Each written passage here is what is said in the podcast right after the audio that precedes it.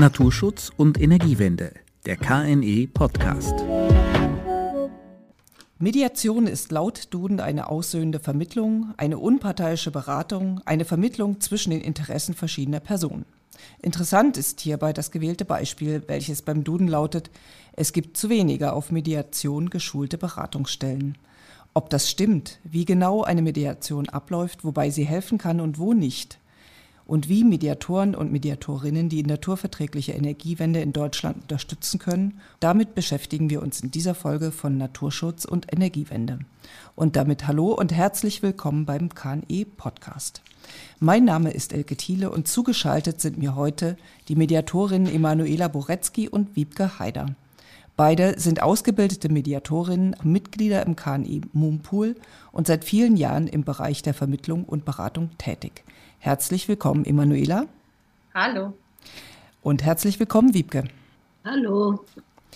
In Abwandlung eines alten Spruches könnte ich jetzt frech sagen, wenn zwei sich streiten, freut sich der Mediator.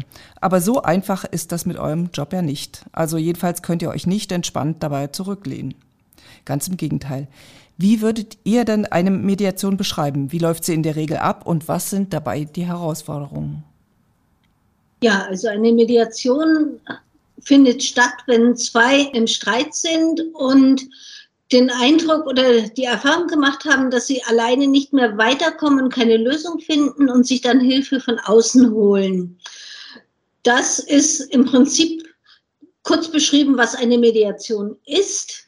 Es gibt den Unterschied zwischen Mediation im privaten Bereich. Da ähm, finden, treffen sich die Konfliktpartner mit der Mediatorin gleich von Anfang an. Das sieht im öffentlichen Bereich ein bisschen anders aus. Genau, im öffentlichen Bereich machen wir die Mediation in der Regel ein bisschen anders. Wir fangen mit Einzelgesprächen an zwischen den ganzen Parteien, die betroffen sind und schauen uns erstmal aus der Richtung an, was für ein Konflikt ist überhaupt da und welche Parteien müssen wir eventuell noch dazu holen, bevor wir an den einen großen runden Tisch gehen, wo da sozusagen die in der Regel die große Mediation anfängt, ja. Genau, und bei den Einzelgesprächen, da findet auch etwas statt, was sonst im Mediationssetting stattfindet, nämlich dass wir nach den Gefühlen und Bedürfnissen auch fragen, dass wir uns erklären lassen, welche Wut, welcher Frust teilweise dahinter ist, das machen wir ganz bewusst und ich bezeichne uns auch immer gerne als Blitzableiter, weil die einzelnen Parteien, die später an der Großmediation teilnehmen, unbedingt das Gefühl brauchen, dass wir sie verstanden haben, dass wir wissen, welcher Ärger da ist oder welche Vorstellungen da sind, weil das entspannt die Lage im großen Kreis ganz massiv und dadurch äh, lassen sich auch sehr leicht verhindern, dass zum Beispiel Beleidigungen oder überschießende Reaktionen stattfinden später. Wir bekommen ja auch immer wieder Anfragen zum Ablauf einer Mediation rund um den Ausbau der erneuerbaren Energien und dann oft auch mit der verbunden mit der Bitte dabei sein zu dürfen und sich einen grundlegenden Eindruck von der Mediation verschaffen zu können. Und das müssen wir natürlich immer wieder ablehnen. Also bei den Einzelgesprächen verstehe ich das ja, aber wenn, äh, wenn eine Mediation dann ähm, schon beide Konfliktparteien zusammenbringt, warum darf da kein, kein Dritter zuhören? Warum ist das so wichtig? Weil die erste Mediation, die wir in einem großen Kreis durchführen, ist bereits eine ziemlich haarige. Da geht es nämlich darum, was dringt aus dem, von dem, was hier besprochen wird, nach draußen und wie soll das formuliert werden. Das sind ja über 30 Konfliktparteien. Jeder hat seine eigene Vorstellung, jeder hat sein eigenes Netzwerk. Und die müssen sich letzten Endes einigen, wie sie mit dieser Frage umgehen wollen, bevor wir überhaupt in die Sachebene einsteigen. Und da merkst du schon, das ist ein hochbrisantes Thema und es basiert auf das Vertrauen, das wir uns in den Einzelgesprächen erarbeitet haben, weil untereinander ist das Vertrauen nicht da.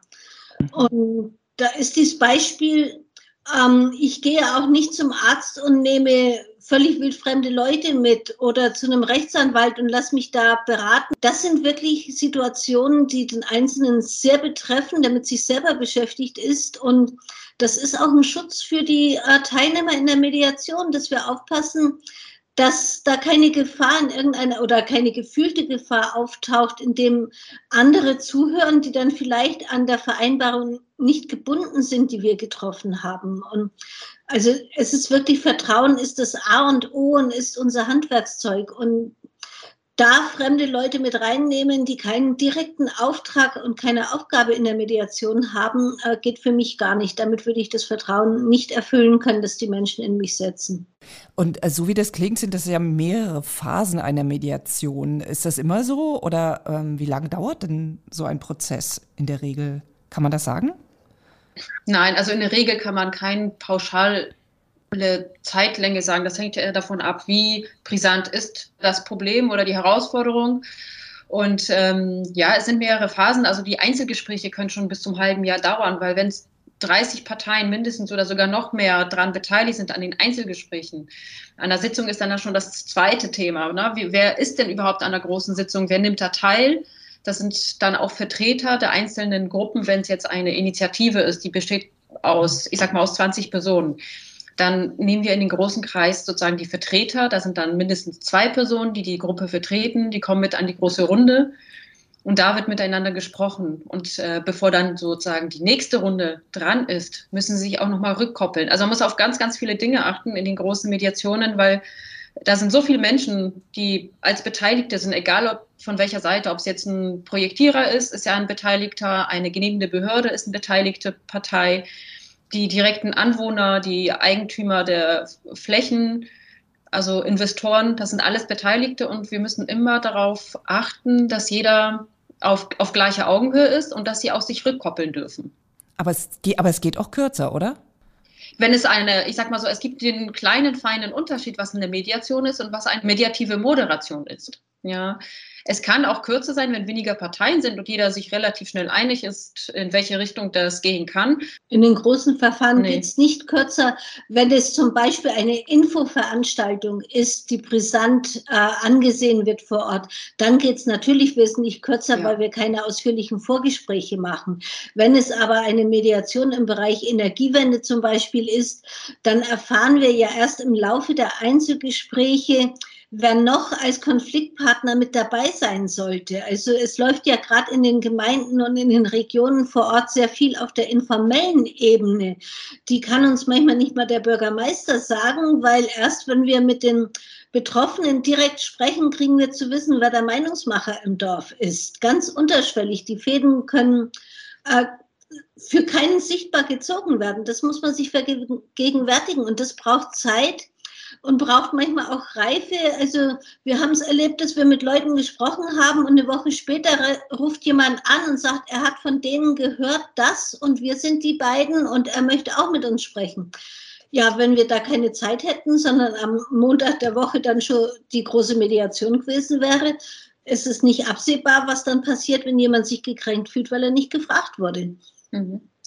Und dieses kürzere, also diese, ähm, ne, wie schon eben gerade, Infoveranstaltung oder Dialogveranstaltung, das kann schneller gehen. Das, können ein, das kann eine Sitzung sein, das können aber auch zwei, drei Sitzungen sein, die anders geplant werden. Das sind eher dieses moderati äh, mediative Moderationen. Es ist ja so von vielen äh, Vorteilen einer Mediation die Rede, so zum Beispiel, dass verstrittene Parteien endlich wieder miteinander statt übereinander reden und dass man oft am Ende zu für alle akzeptablen Lösungen kommt. Aber meistens gibt es ja zwei Seiten. Gibt es denn auch Nachteile einer Mediation? Also einer Mediation, wenn die von professionellen Mediatoren geleitet wird, gibt es im Prinzip keine Nachteile. Ähm, ich habe es in Privatmediationen erlebt, selbst wenn eine quasi als gescheitert gilt, weil keine Einigung zustande gekommen ist, heißt es nicht, dass nicht ein halbes Jahr später, wenn beide Zeit zum Nachdenken hatten, die doch einen Weg miteinander gefunden haben. Insofern Nachteile einer Mediation sehe ich nicht.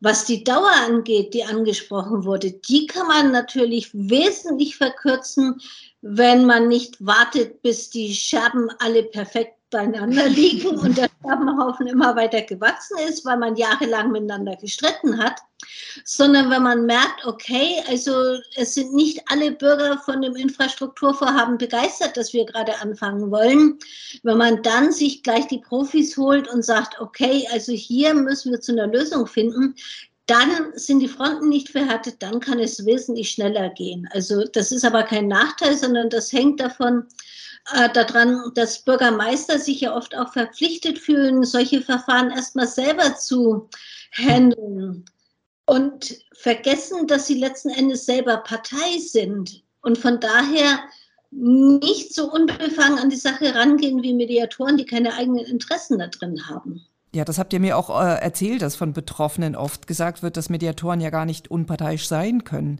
Denn sie werden ja von einer der beiden Konfliktparteien bezahlt. Ist es so? Und könnte hier ein Mediationsfonds wie zum Beispiel der des Landes Brandenburg für den Ausbau der erneuerbaren Energien eine Lösung sein und auch eine, eine mögliche Blaupause für andere Bundesländer? Wie seht ihr das?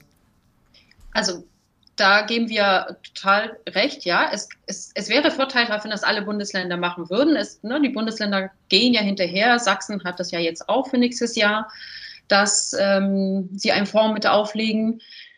Aber auch wenn uns eine Partei, Konfliktpartei bezahlt, ja, was auch vorkommt, weil es noch nicht diesen Fonds für alle Bundesländer gibt, haben wir das so gehandhabt bis jetzt, dass wir das von Anfang an allen Beteiligten auf den Tisch gelegt haben, gesagt, so, die bezahlen uns, ja, heißt aber nicht, dass wir von den ähm, parteiisch sozusagen für die, für die arbeiten, wird das ja immer so schön gesagt, ja, mhm. sondern die, jeder hat die Möglichkeit, in diesen Topf, der unser Budget dann ist, Geld rein zu tun und kann sich ja an diesen Kosten beteiligen. Wenn man das von der Seite angeht, funktioniert das ganz gut, weil dann sagen die Leute oft, ah nö, also wenn der das bezahlt, ich habe zwar die Möglichkeit, aber nee, dann soll er das ruhig bezahlen. Ja, das ist so der Projektierer vor allem, wenn die uns bezahlen. Dann, aber man muss das von Anfang an ganz offiziell und direkt ansprechen, damit es keiner irgendwie hintenrum rauskriegt, weil dann ist das Vertrauen gar nicht mehr mhm. gegeben und das kann man nicht mehr heilen. Aber natürlich für die Zukunft wäre es viel schöner, wenn es solche Fonds gibt und vor allem, dass wir viel früher eingesetzt werden können, als dass es jetzt im Moment ist. Ja. Eben, wenn auf der politischen Ebene oder auf der ja, regionalen politischen Ebene äh, alle die Informationen haben, dass es uns gibt und dass sie uns ohne Risiko fürs Gemeindebudget zum Beispiel für eine Auftaktveranstaltung buchen können und dann mitbekommen, welche Funktion wir haben und wie viel Ärger wir denen ersparen können, allein dadurch, dass wir als Außenstehende und ohne eigene Interessen habende die Veranstaltung mediativ moderieren, ähm, das würde sehr, sehr hilfreich sein. Das wäre auch für die BürgerInnen wesentlich glaubwürdiger, wenn die Gemeinde zum Beispiel uns anfragt, als wenn wir mit Auftrag des Vorhabenträgers kommen. Aber das ist noch ein Weg, der gegangen werden muss. Wo könnt ihr als Mediatorin bei den Konflikten rund um den Ausbau der naturverträglichen Energiewende eigentlich helfen und wo schafft ihr das nicht? Also wo wir es nicht schaffen, ist da, wo Menschen ganz bestimmt auf keinen Fall drüber nachdenken, sich trauen, dass die andere Seite vielleicht eventuell einen Funken recht haben könnte oder ähm, die Wahrheit des anderen vielleicht zum Gesamtbild dazugehört. Also wenn, wenn jemand ganz stur ist und sich total gegen eine, ein Gespräch wehrt, also wenn jemand partout nicht will, dann können wir auch nicht helfen. Nee.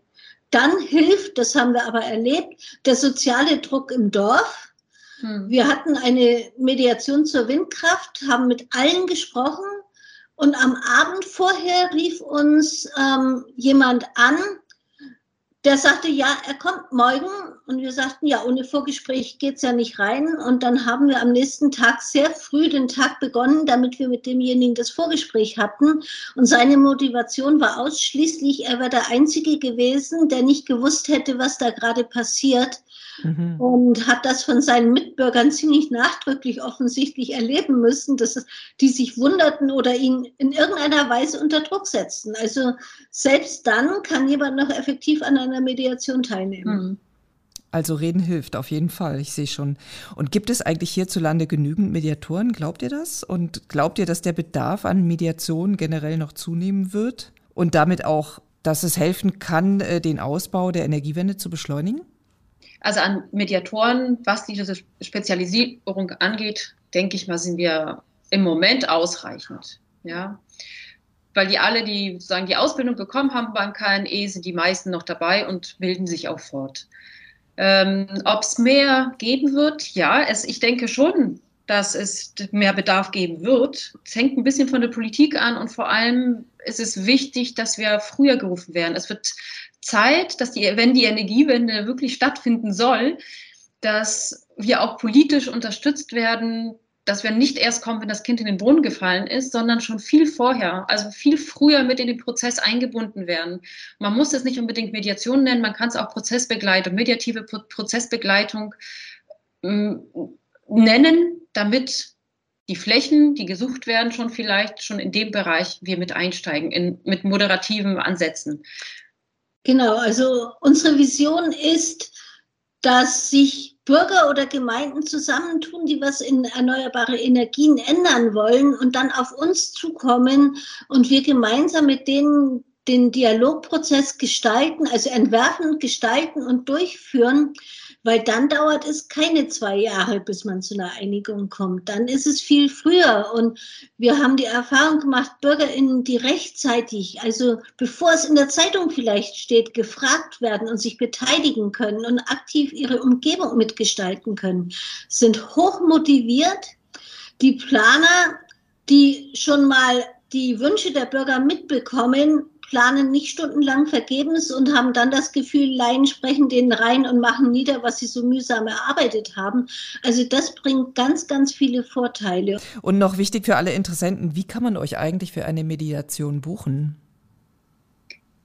Auf der KNE äh, Homepage ist der Mediatorenpool drin, da stehen wir auch drin. Ansonsten über die Homepages der Mediatoren, aber ich schätze, über die KNE-Seite ist es das Einfachste, weil da habe ich die garantierte Qualität. Vielen Dank für das Gespräch und Ihnen, liebe Zuhörerinnen, liebe Zuhörer, wünsche ich, dass Sie nie für einen Konflikt eine Mediation benötigen werden und falls doch, dass Ihnen so gute Mediatorinnen zur Seite stehen wie Emanuela Boretzky und Wiebke Heider. Tschüss, Emanuela. Tschüss, vielen Dank. Und tschüss, Wiebke. Tschüss, eine friedliche Zeit und auf Wiederhören. Naturschutz und Energiewende, der KNE Podcast.